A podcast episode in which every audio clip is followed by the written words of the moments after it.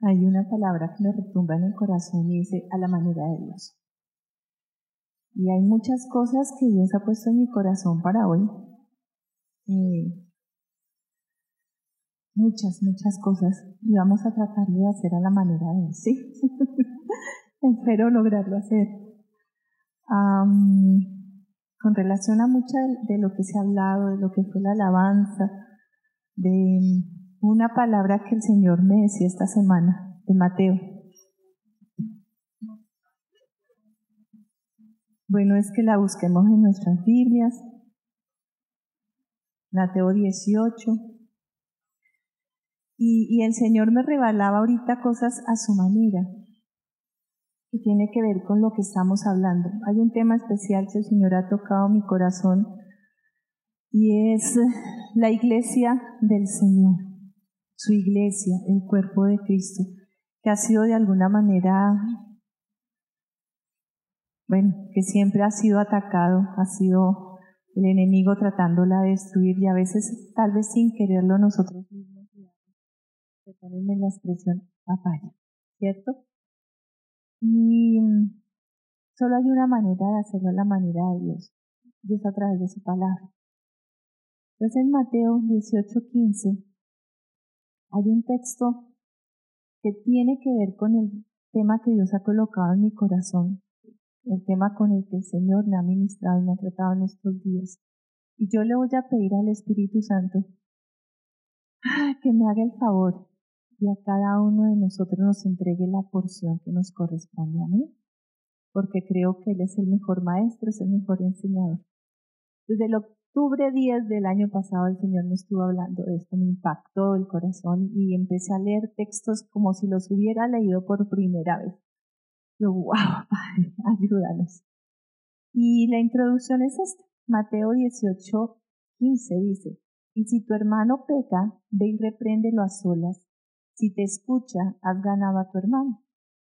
Pero si no te escucha, lleva contigo a uno o dos más para que toda palabra sea confirmada por boca de dos o tres testigos. Y si rehúsa escucharlos, dilo a la iglesia. Y si también rehúsa escuchar a la iglesia, sea para ti como gentil y el recaudador de impuestos. En verdad os digo, todo lo que atéis en la tierra será atado en el cielo, y todo lo que desatéis en la tierra será desatado en el cielo. Además os digo que si dos de vosotros se ponen de acuerdo sobre cualquier cosa que pidan aquí en la tierra, les será hecho por mi Padre que está en los cielos. Porque donde están dos o tres reunidos en mi nombre, allí yo estoy en medio de ellos. Entonces se le acercó Pedro y le dijo, Señor, ¿Cuántas veces pecará mi hermano contra mí que yo haya de perdonarlo hasta siete veces? Jesús le dijo, no te digo hasta siete veces, sino hasta setenta veces siete. El perdón. Y mientras reflexionaba en ese texto, el Señor trae a mi corazón que Él nunca nos pide algo que no haya hecho. Él siempre es un ejemplo, es un testimonio para nuestras vidas. Y resulta que me puse a reflexionar y a veces puede haber personas que peguen contra nosotros o nosotros pecamos contra las personas. Pero a veces no pecan contra mí, pues no me afecta, pero sí al Señor, porque todo pecado es contra Él. Y entonces el Señor, ¿qué hace? Pues lo que yo entendía es que Él hace lo que está en la palabra. Él te busca, te exhorta, te da palabra, te dice, te lleva circunstancias que te obligan a mirar eso que estás haciendo, pero a veces nos hacemos los sordos. Y ahí es cuando el Señor dice, yo te amo. Toca ser un poquito más directo, porque tus oídos están sordos. Y es cuando hiero al hermano por esa misma circunstancia, o el Señor hace que alguien se entere, como en el grupo que hablábamos el otro día del gallo con Pedro. Algo ocurre. Lo cierto es que, aún en medio del amor y la discreción, hace que la persona sea confrontada. Y bueno, ya en medio de eso pasan muchas cosas de parte de Dios donde la persona pues puede cambiar su actitud y lo que dice allí, ¿no? Si el Señor habla y la persona escucha, wow, has ganado a tu hermano. Si no, hay dos testigos para que toda palabra sea confirmada por boca de dos o tres testigos. Si se rehúsa, si se rehúsa, ahí sí coméntalo a la iglesia y a la autoridad en la iglesia. Yo decía, Padre, tú haces eso. Cuando avergüenzas a una persona públicamente y llega tanta cosa, ya has hecho estos tres pasos. Pero en ningún momento dice que antes de hablar con la persona o antes de confrontarla con testigos, empieces a hablar con los demás. O sea, si algo te incomoda a ti de alguien o algo te hizo, ve y confróntalo. De frente, como personas adultas y maduras que debemos ser. Amén. Y después de esto, el Señor habla de si dos o más personas se reúnen, pero ¿qué le pasó al Señor? ¿Por qué cambia de tema tan fácilmente? No estamos hablando del pecado, Señor. Pero me llama mucho la atención cuando dice dos o tres testigos, dos o tres personas. ¿Cuánto poder de autoridad nos da el Señor cuando nos reunimos en unidad con un mismo sentir? Y ese mismo sentir solo puede ser Cristo, en nombre de Cristo. Entonces, el Señor me borbondea, me, me llena la cabeza de pensamientos del corazón, donde dice, fíjate que muchas veces un hermano sigue en pecado porque no seguimos lo que Dios dice en su palabra. Porque si dos o tres personas oran por esa persona, en el nombre de Jesús será hecho. La persona se va a arrepentir la persona va a venir a los pies del Señor y te habrás ganado a un hermano. Y hablamos de la oración en unidad. Todo lo que podría ser el cuerpo de Cristo si lo hiciéramos a su manera, no a la nuestra, no a la que nos ha enseñado el mundo. Y después más adelante dice, Señor, ¿cuántas veces pecará mi hermano entonces y me va a tocar perdonarlo? Lo que él hizo, lo que él hace, cuántas veces sea necesario. Pero qué cantidad de argumentos hay en nuestro corazón para no perdonar. ¿Cuántos? Y entonces el Señor me hace ver que hay muchas cosas que no hacemos a la manera del Señor o porque no queremos, o porque nos implica un sacrificio, o porque no lo sabemos. Pero de la misma manera somos culpables de hacer las cosas a nuestra manera. Me impacta mucho porque el Señor en este tiempo nos está colocando al frente un, sendero, un corredor tan angosto que dice o a mi manera o a mi manera. ¿Sí o no? Yo lo veo de esa manera. Y manera, manera, manera. Sí, Señor, esa es mi palabra lema hoy. y esta mañana estábamos en una reunión y el Señor nos hablaba un poco de esto. Pero un pasaje que creo que sería interesante leerlo ahorita. Muchos de nuestros problemas ocurren porque fundamentamos nuestras decisiones en factores de autoridad no confiables. Hay muchas cosas que nos parecen buenas. Hay muchas cosas que nos hacen sentir bien. Hay muchas cosas que hace todo el mundo. Y hay cosas que son lógicas. ¿Sí o no? Son razonables. A ver, ¿pero no era lógico? Sin embargo, todas esas cosas carecen de una completa autoridad confiable. Porque ¿de dónde es la fuente? De nosotros, del hombre, de la cultura. Y eso se tuerce. Y eso es según como a mí me parezca o como a ti te parezca. ¿Qué es confiable realmente? ¿Cuál es la única directriz en la cual nosotros realmente podemos decir así es y no hay de otra? ¿Cuál? La palabra, dilo duro.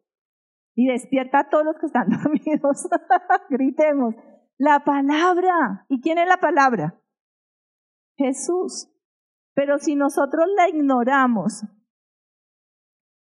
pues vamos a seguir caminando chueco sería interesantísimo que miráramos cuántos problemas de los que estamos hoy en día viviendo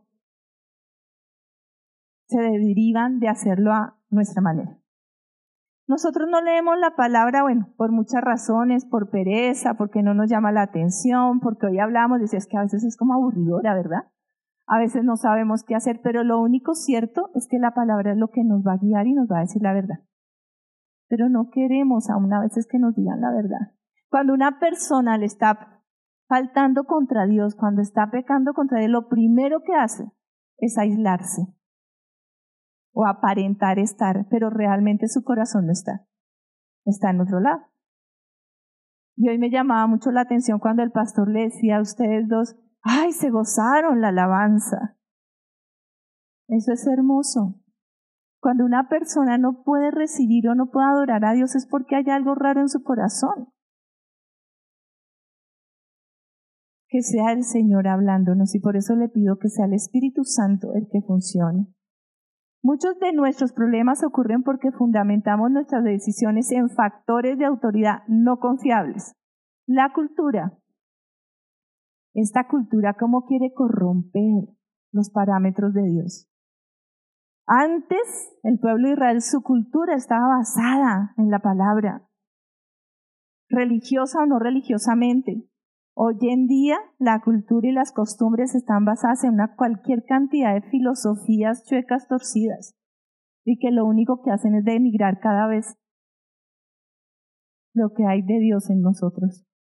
La tradición, ah, no, pero es que todo el mundo lo hace, es cultural, es tradicional y están tratando de cambiar aún las costumbres, lo tradicional. Lo tradicional era el matrimonio.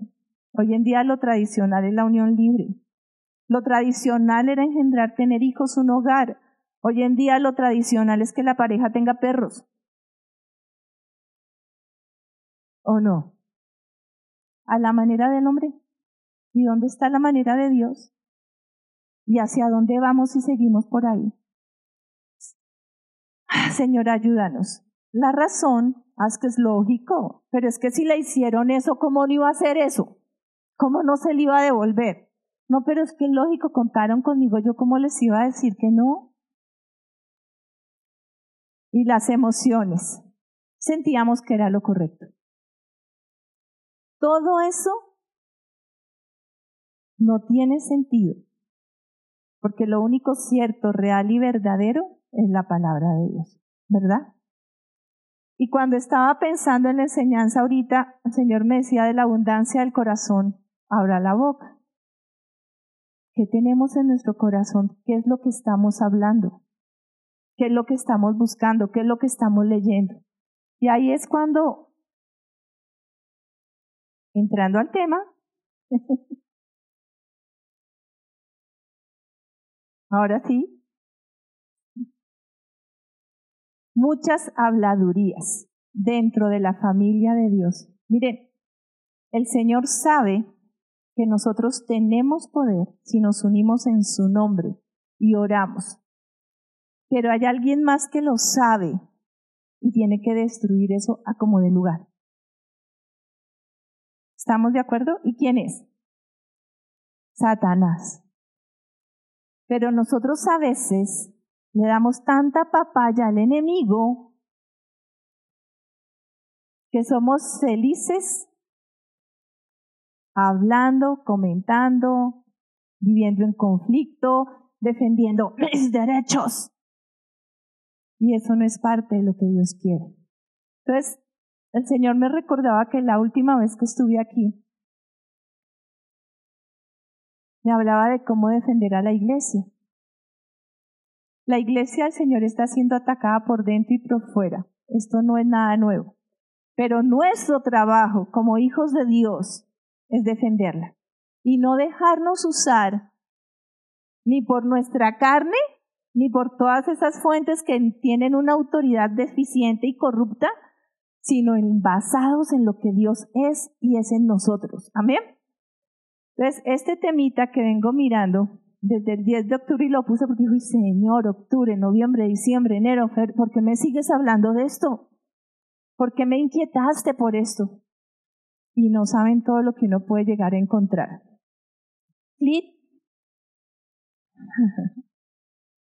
Muchas habladorías dentro de la familia de Dios, la iglesia. La familia de Dios es la iglesia. Ahora yo te quería hacer una pregunta. No me la contestes. ¿Cuánto daño ha hecho las habladurías en tu hogar, en tu casa? ¿Cuántos malos entendidos no han gestado conflicto, división? Yo creo que en toda familia se ha presentado casos donde dice, uy, se agarraron. No le vuelvo a hablar. No quiero volver a saber de esa persona.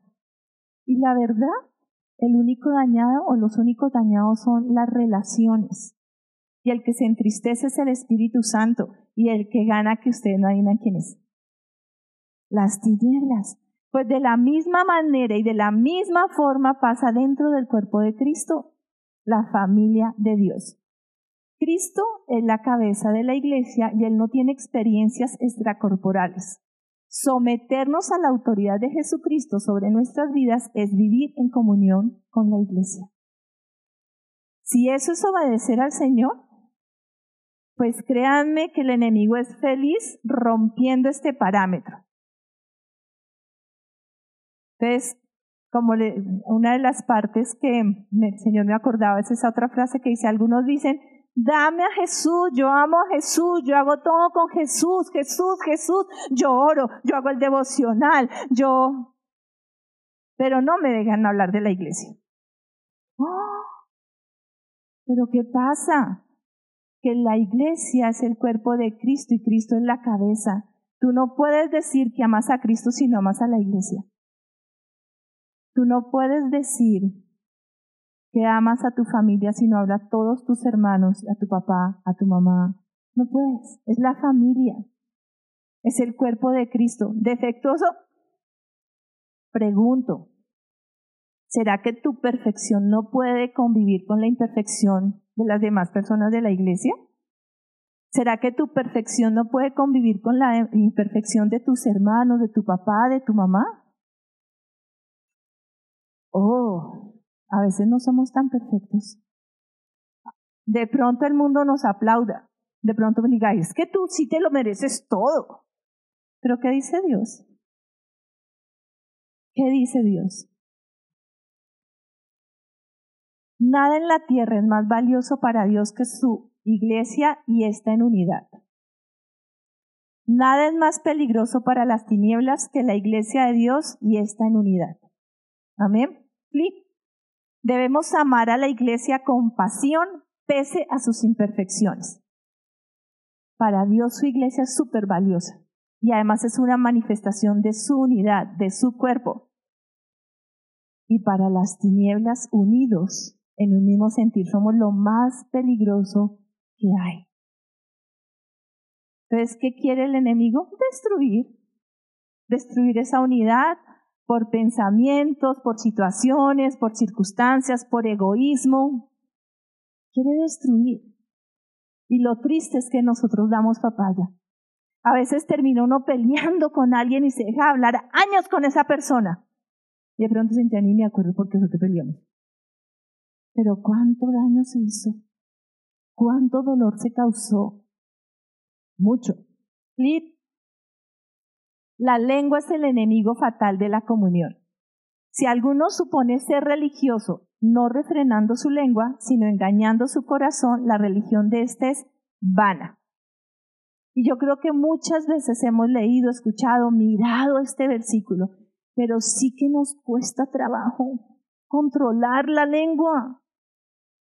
Sí que nos cuesta trabajo dejar de opinar de los demás, de resaltar el pecado del vecino, pero que el mío no me lo miran. A veces hablo tanto del pecado del hermano es porque no quiero que me miren a mí.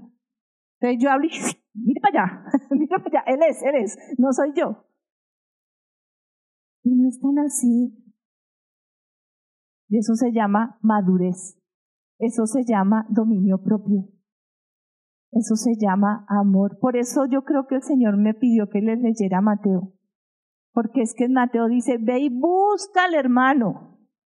Después busca testigos que te apoyen. Y si lo ganaste, no es para que te dé autoridad de estarlo comentando. Sencillamente ya.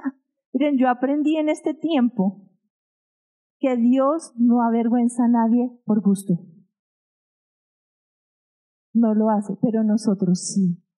A nosotros nos gusta, sentimos que es justo porque es que hizo, es el desquite. Pero eso es justicia humana, no es justicia de Dios. Y entonces, yo sé que después de mi partida, ¿quién dijo esto? Jesucristo. Jesucristo o lo escribió Pablo. Yo sé que después de mi partida entrarán entre vosotros lobos feroces que no perdonan el rebaño, y de entre vosotros mismos se levantarán varones que hablan perversidades para arrastrar a los discípulos tras de sí. ¿Qué usan ellos para distorsionar y torcer el interior de la iglesia? Perversidades, lobos rapaces que vienen a destruir a la iglesia y lo que buscan es adeptos. Dios mío, ¿cuántas veces hemos podido caer en esta equivocación de escuchar lo que no debemos escuchar, de seguir a quien no debemos seguir? La verdad fue que mirando este texto y en estas dos últimas semanas, tres últimas semanas, desde el culto anterior, viendo todo lo que el Señor está haciendo con amor y restauración, entendiendo que esta iglesia es una iglesia nueva que Dios está estableciendo con nuevos aires, nuevos vientos, con un nuevo entendimiento de su palabra.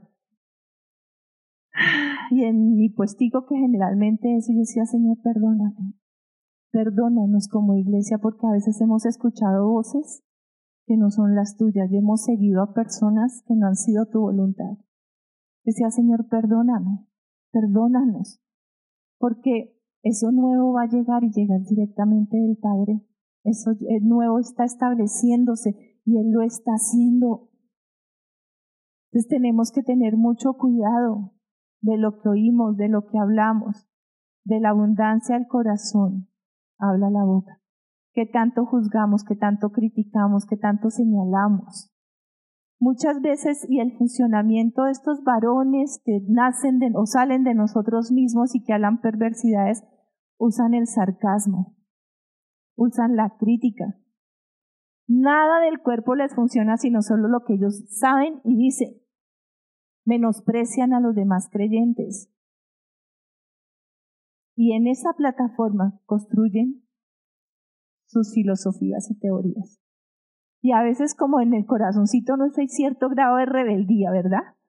Y nos cae gordito el vecino que está al lado y no nos gusta lo que nos dice el pastor y nos pide. Entonces, cuando esa persona habla, digo, sí, sí, tiene razón. Y lo dijo fulanito. Y alimenta nuestra rebeldía, nuestra rebelión. Pero el Señor ya nos perdonó.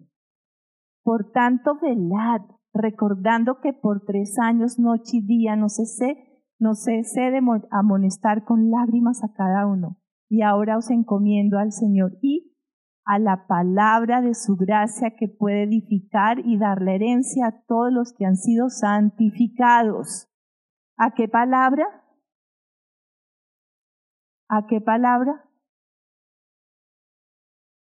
Vamos a leer. Y ahora os encomiendo al Señor y a la palabra de su gracia que puede edificar y dar la herencia a todos los que han sido santificados. ¿A ti no te empuja a hacer algo este texto? No te dice como que, oh, ¿qué debo hacer entonces? ¿No? Dígame algo, una cosa. Amén, Lucerito, gracias, gracias, Bri. Busquemos la palabra, buscar más de Jesús, que es la palabra, leer más su escritura, lo que Él tiene para nosotros. Y dice antes, velad, velad, no se duerman, no se duerman, no se duerman. Despiértense en Cristo, anhélenlo, deseenlo. Maduremos. Romanos 14, 12, 13. Por tanto, cada uno de nosotros dará cuenta de sí. Así que ya no nos juzguemos más unos a otros, al contrario, proponeos más bien no poner tropiezo u ocasión de caer al hermano. ¡Wow! Por tanto, cada uno de nosotros dará cuenta de sí. ¿Es cierto que perteneces a una familia? Es cierto que hay siervos, hay discipuladores, hay pastor, es cierto. Pero a la final, el responsable de su vida eres tú mismo. Hoy hablaba con las chicas de el chat de Dios. y yo les decía, ¿saben que no me gusta de, de a veces los encuentros y esos procesos que se hacen de liberación? que hubo un tiempo en que la iglesia lo tomaba como, me duele espiritualmente todo, entonces voy a un encuentro, me limpian, me liberan, salgo feliz, me tomé la aspirina. Y a los seis meses vuelvo y digo, ay, ¿me pueden volver a dar la aspirina? Es que otra vez. Y resulta que Dios lo único que hace y el Espíritu lo que hace aún a través de la iglesia es darte herramientas para que tú te mantengas firme en Dios, para que tú crezcas. Y en vez de estar pidiendo, empieces a darle a los demás de lo que Dios te ha dado a ti. Por eso dice, por tanto, cada uno de nosotros dará cuenta de sí. Tú, tú, tú y tú, delante del Señor van a dar cuenta. Y tú no vas a decir, ay, no, es que el pastor, imagínate, hizo esto, Señor, y entonces, eso es del problema del pastor conmigo. ¿Y tú no tenías la Biblia? ¿Y tú no tenías el Espíritu Santo? y tú no tenías a quien compartirle de Dios. Y tú, eso es lo que nos dice el Señor. Así que ya no nos juzguemos más unos a otros. Muchas veces juzgamos para lavarnos las manos. Muchas veces exponemos a otra persona para lavarnos las manos. Y yo no soy así. Y yo nada tengo que ver con eso. Pero fíjense lo que el Señor nos hablaba en Mateo si dos o tres personas se reúnen y le piden al Señor, será hecho. ¿Será que esas dos o tres personas podrían reunirse a orar por el hermano que está mal? Y será hecho. Ese es el grado de responsabilidad que tenemos.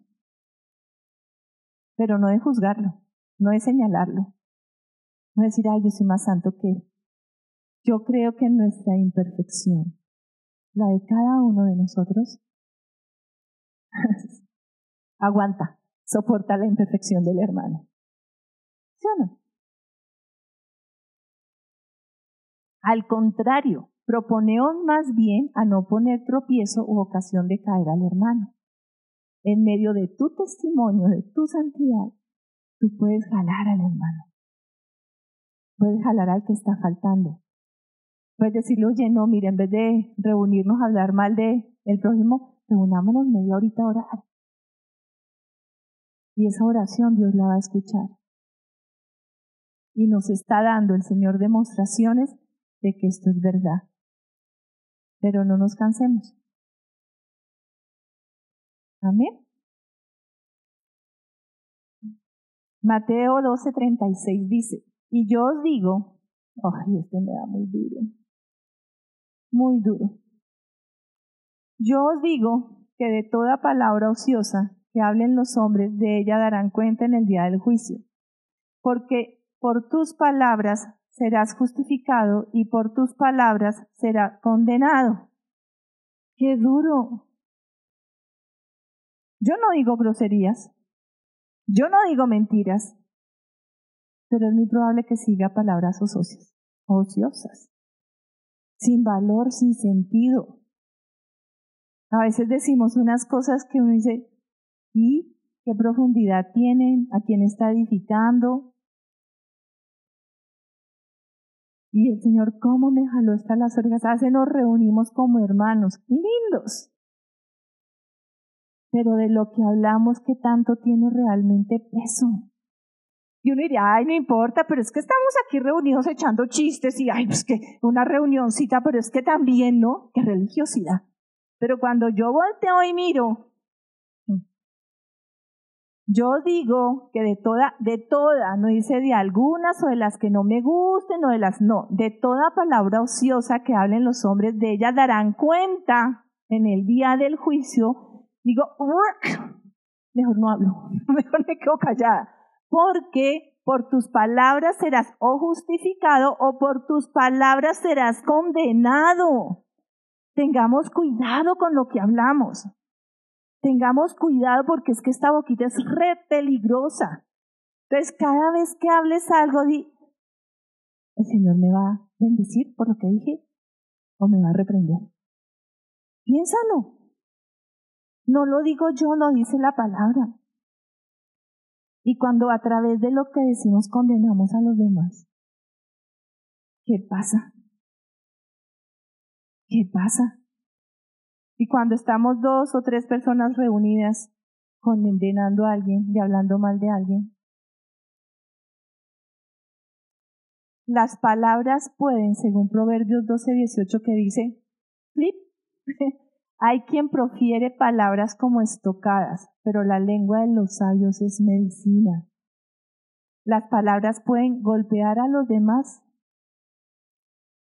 y a veces ni nos damos cuenta, sin darnos cuenta del mal que hemos hecho. Hablamos. Y la persona sintió una espada en su corazón y le penetró hasta sus huesos. Pensando que está haciendo un bien, se cree que Dios lo comisionó para enderezar todo lo que está torcido. Por lo general dejan detrás de sí una estela de saliente. Ay, en esto sí que nos trata el Señor a nosotros porque mm, sí debemos formar, sí en el texto que leíamos en Mateo, si vemos que alguien está faltando, hay que exhortarlo, hay que llamarlo a cuentas, o que lo haga Dios, pero a veces lo hacemos de la manera incorrecta. Porque es que es justo, es que lo hizo, pues tiene que pagar el precio de lo que hizo, pensando que estamos haciendo bien estamos haciendo mal. Y sobre todo se cree que Dios lo comisionó para enderezar todo lo que está torcido. ¿Quién es el que endereza el camino torcido? Dios. ¿Y cómo hemos clamado al Señor por eso? ¿Y cómo el Señor lo está haciendo? Está enderezando los caminos torcidos. Lo único que nosotros tenemos que hacer, y es tan bonito, propiciar espacios, hacer lo que el Señor nos mande hacer, mantenernos delante del Señor aún por esa persona, orar por ella, pero el que endereza es el Señor. Porque a veces lo tratamos de hacer nosotros y lo hacemos de mala manera, lo hacemos mal. Yo, yo no sé menos mal que la iglesia es nueva y me ama. Pero al comienzo, llevamos para 22 años, ¿verdad? pues yo, decía, yo hablo muy claro. Estás haciendo mal, tata. Pero había personas que salían heridas y yo creía que estaba haciendo bien. De pronto una valiente se atrevió a decirme, pastor, es que me hizo daño lo que usted me dijo. oh. Y uno analiza y piensa y dice, pero era lo correcto, estaba haciendo mal pero no, no había amor, tal vez había amor al látigo. Y es que fíjense que somos el fruto muchas veces de la forma en que nos educan, pero eso no me hace evitar el que yo deba cambiar o no me quita la responsabilidad de cómo debo ser yo. Mi mamá era, con mirar no nos dejaba quietos. Ella nos mira, yo no quedaba. Y a mí me educaron así. No me pegaban mucho, creo que me pegaron una vez en mi vida, pero con la mirada me dejaba quieto. Y con las palabras, hmm, y uno aprende que con látigo es que crece uno, con el látigo de la palabra, lo que sea, no sé, que cada uno pueda recibir lo que estoy tratando de transmitir. Y pues yo era así, redirecta, re clara y no adornaba las palabras. Punto. Yo le doy gracias al Señor a esas personas que se atrevieron en algún momento a decir, uy, pastor, aquí tenía yo fama de que yo daba rejo y el pastor tiene que curar después las ovejas. ¿Cierto? ¿Cierto, noviecita? Ahora creo que no, ahora creo que ya hay un compendio mejor, por lo menos creo. Y si he herido a alguno con lo que lo he dicho, perdóneme, perdóneme, estoy en formación. Amén. La cuestión es, podemos cambiar. La cuestión es que nuestra lengua debe ser de medicina para los demás, no de dolor, no de tristeza, no de muerte. Tenemos que tener cuidado con todo lo que decimos. Tener palabras de fe. Efesios 4, 29, 31. Ninguna palabra dañina salga de vuestra boca sino la que sea buena para la necesaria edificación que dé gracia a los oyentes. Ayúdame, Padre, porque yo estoy para aquí hablando y ustedes, gracias a Dios, están sentados calladitos. Pero espero en Dios que esto sea verdad en mi vida. Que todo lo que hable sea bueno y para la necesaria edificación de cada uno de nosotros. y no entristezcáis al Espíritu de Dios con el cual fuisteis sellados hasta el día de la redención. Sea quitada de vosotros toda amargura, enojo, ira, grito, maledicencia y toda malicia. Porque de cada palabra, de cada palabra, pónganse a pensar en esto, de cada palabra voy a dar cuenta delante del Señor.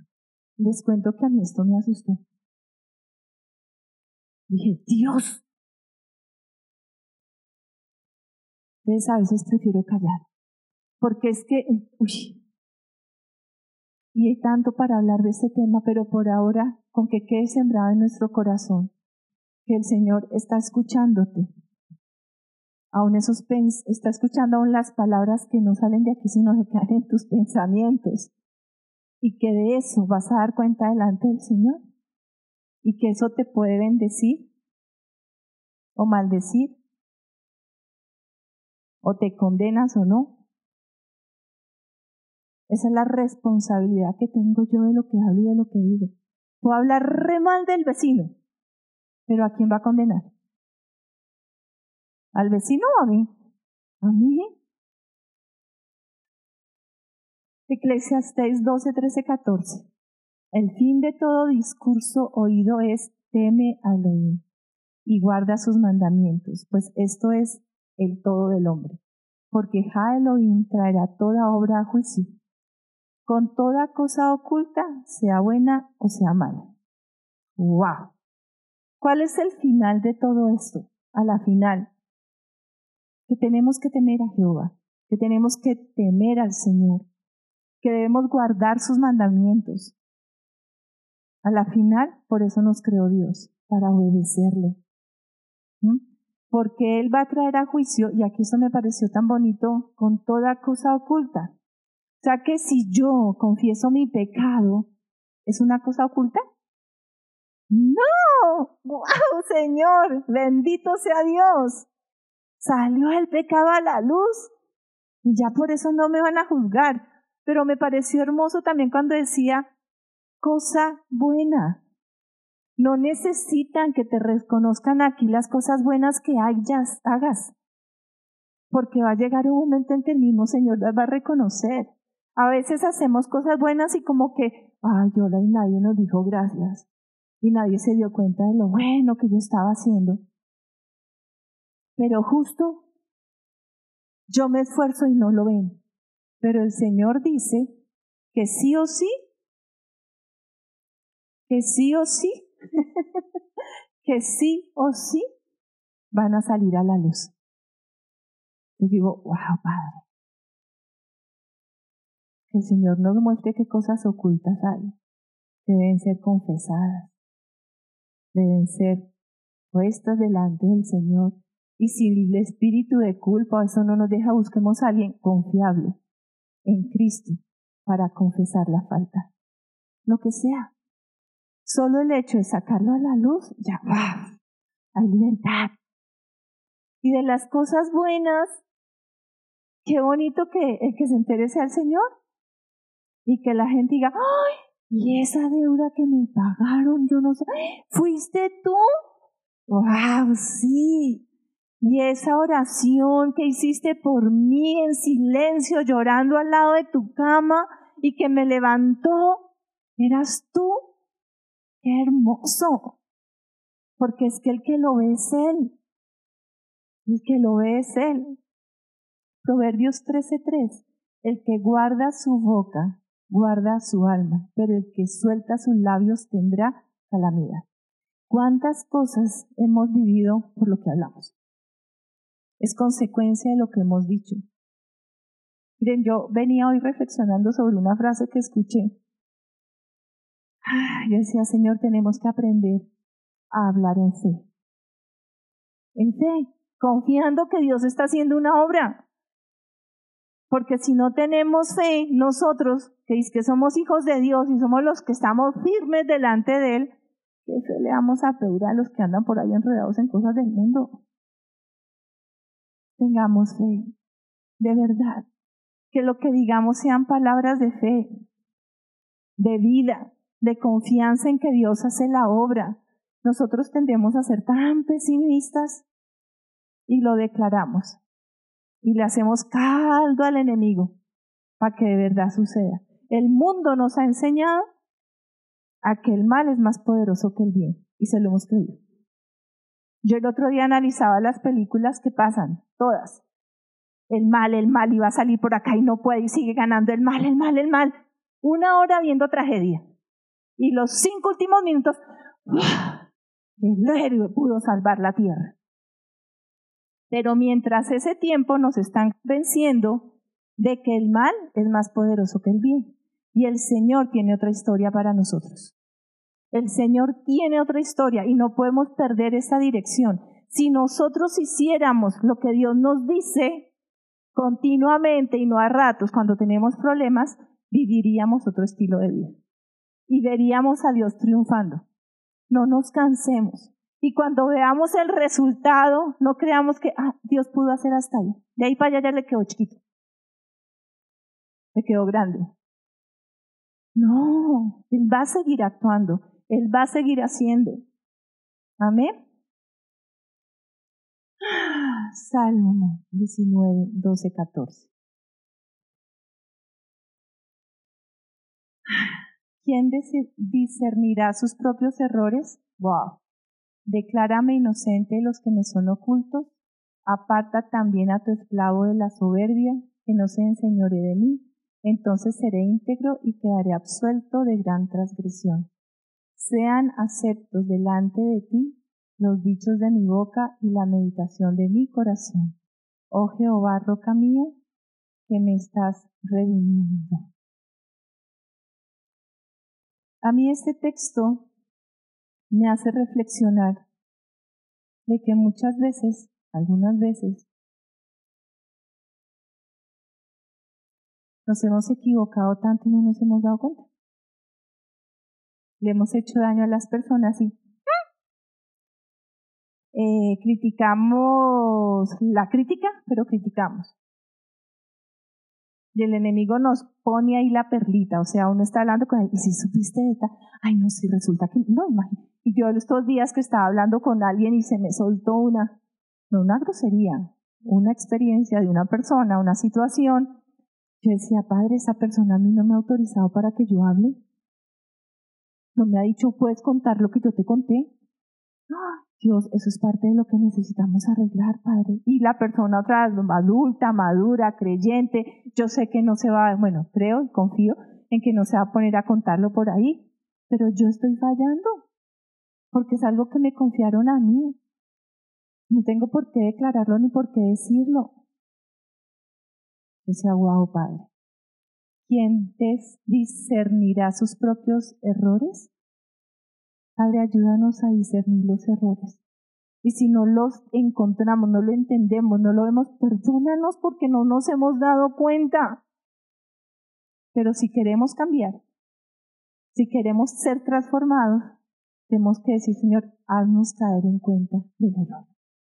Y el Señor lo va a hacer como leímos en Mateo. Él te va a buscar a ti a solas y te va a decir, mira lo que hiciste. Ah, no, pero es que yo no tengo tiempo para reunirme con el Señor, y menos de leer su palabra. Entonces el Señor, en su tiempo y por su amor, te va a llevar dos o tres testigos, pero el orgullo no te va a dejar escucharlos. ¿Qué? ¿Qué le pasa? No, Señor, yo no hice eso. Y si lo hice era porque se lo merecía. Y después pues viene la parte dolorosa. Si una persona no reconoce sus errores y no se arrepiente, no lo podemos llamar hijo de Dios. Porque una característica de los hijos de Dios no es que nos creamos perfectos. Eso es mentira. El cristiano no es perfecto, está lleno de errores. Pero lo reconoce se arrepiente y busca cambiar. Eso es lo que somos. Amén. Pongámonos de pie, por favor. Y pidámosle al Señor que podamos hacernos responsables conscientemente de la boquita. Amén. De esos errores que cometemos ¿Les parece? ¡Wow, Padre! ¿A quién estamos siguiendo? ¿Qué está gobernando nuestras vidas? ¿La palabra? ¿O las filosofías, la cultura, las tradiciones?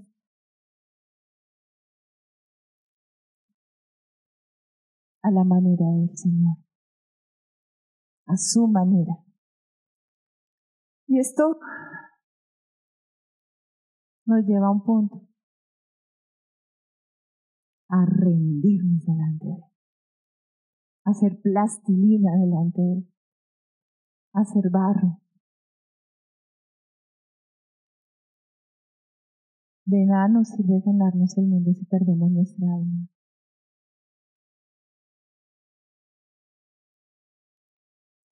Padre, Gracias por estar aquí. Gracias Señor por tu Espíritu Santo que de alguna manera nos ministró. Gracias por tu palabra Señor es rica, eficaz. Wow. ¿Y cómo vas construyendo tu cuerpo a tu manera, Señor, a través de tu palabra? Señor, no permitas que nos apartemos de esto, de tu palabra, de tu verdad.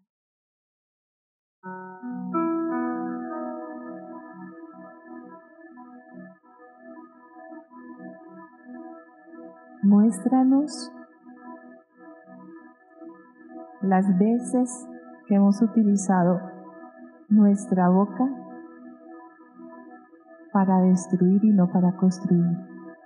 Muéstranos las veces que hablamos sin fe. Padre, mete en nuestro espíritu, en nuestra alma, en nuestro corazón, que vamos a dar cuenta de todo lo que digamos,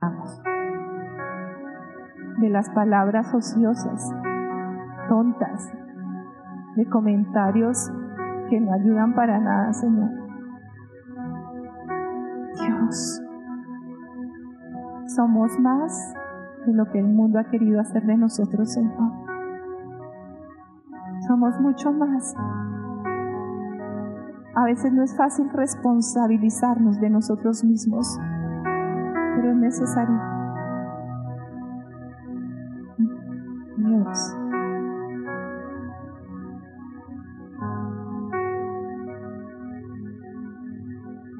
Cada semilla que de tu palabra hay en nuestro corazón. Riégala para que crezca y dé fruto, buen fruto. Oh, papá.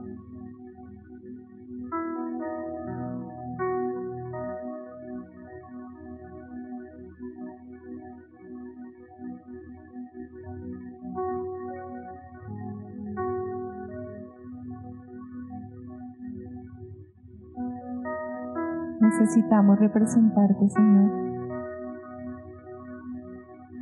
Y creemos que cada palabra que tú dices es valiosa. Es para ponerle cuidado, Señor.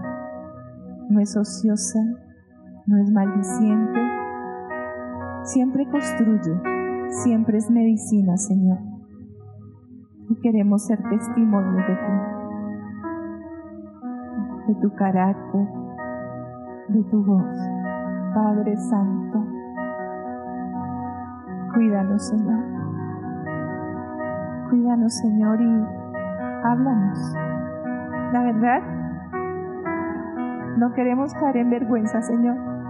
No queremos ser expuestos. Pues háblanos Padre. Queremos de verdad, de verdad cambiar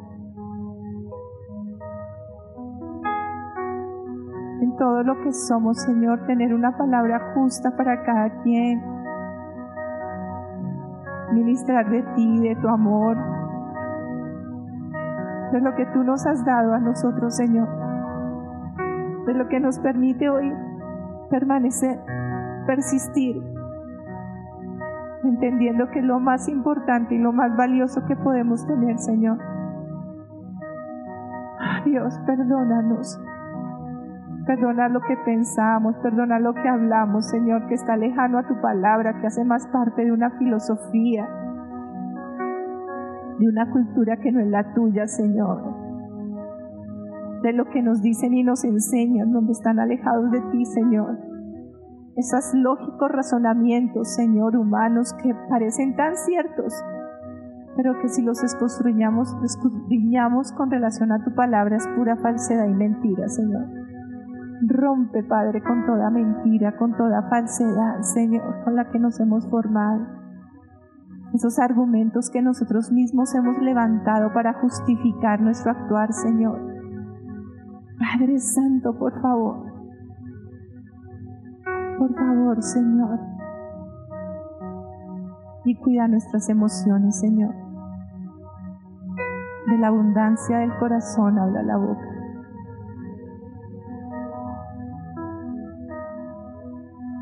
Padre Santo, te amamos, Señor. Espíritu de Dios, obra tu Padre.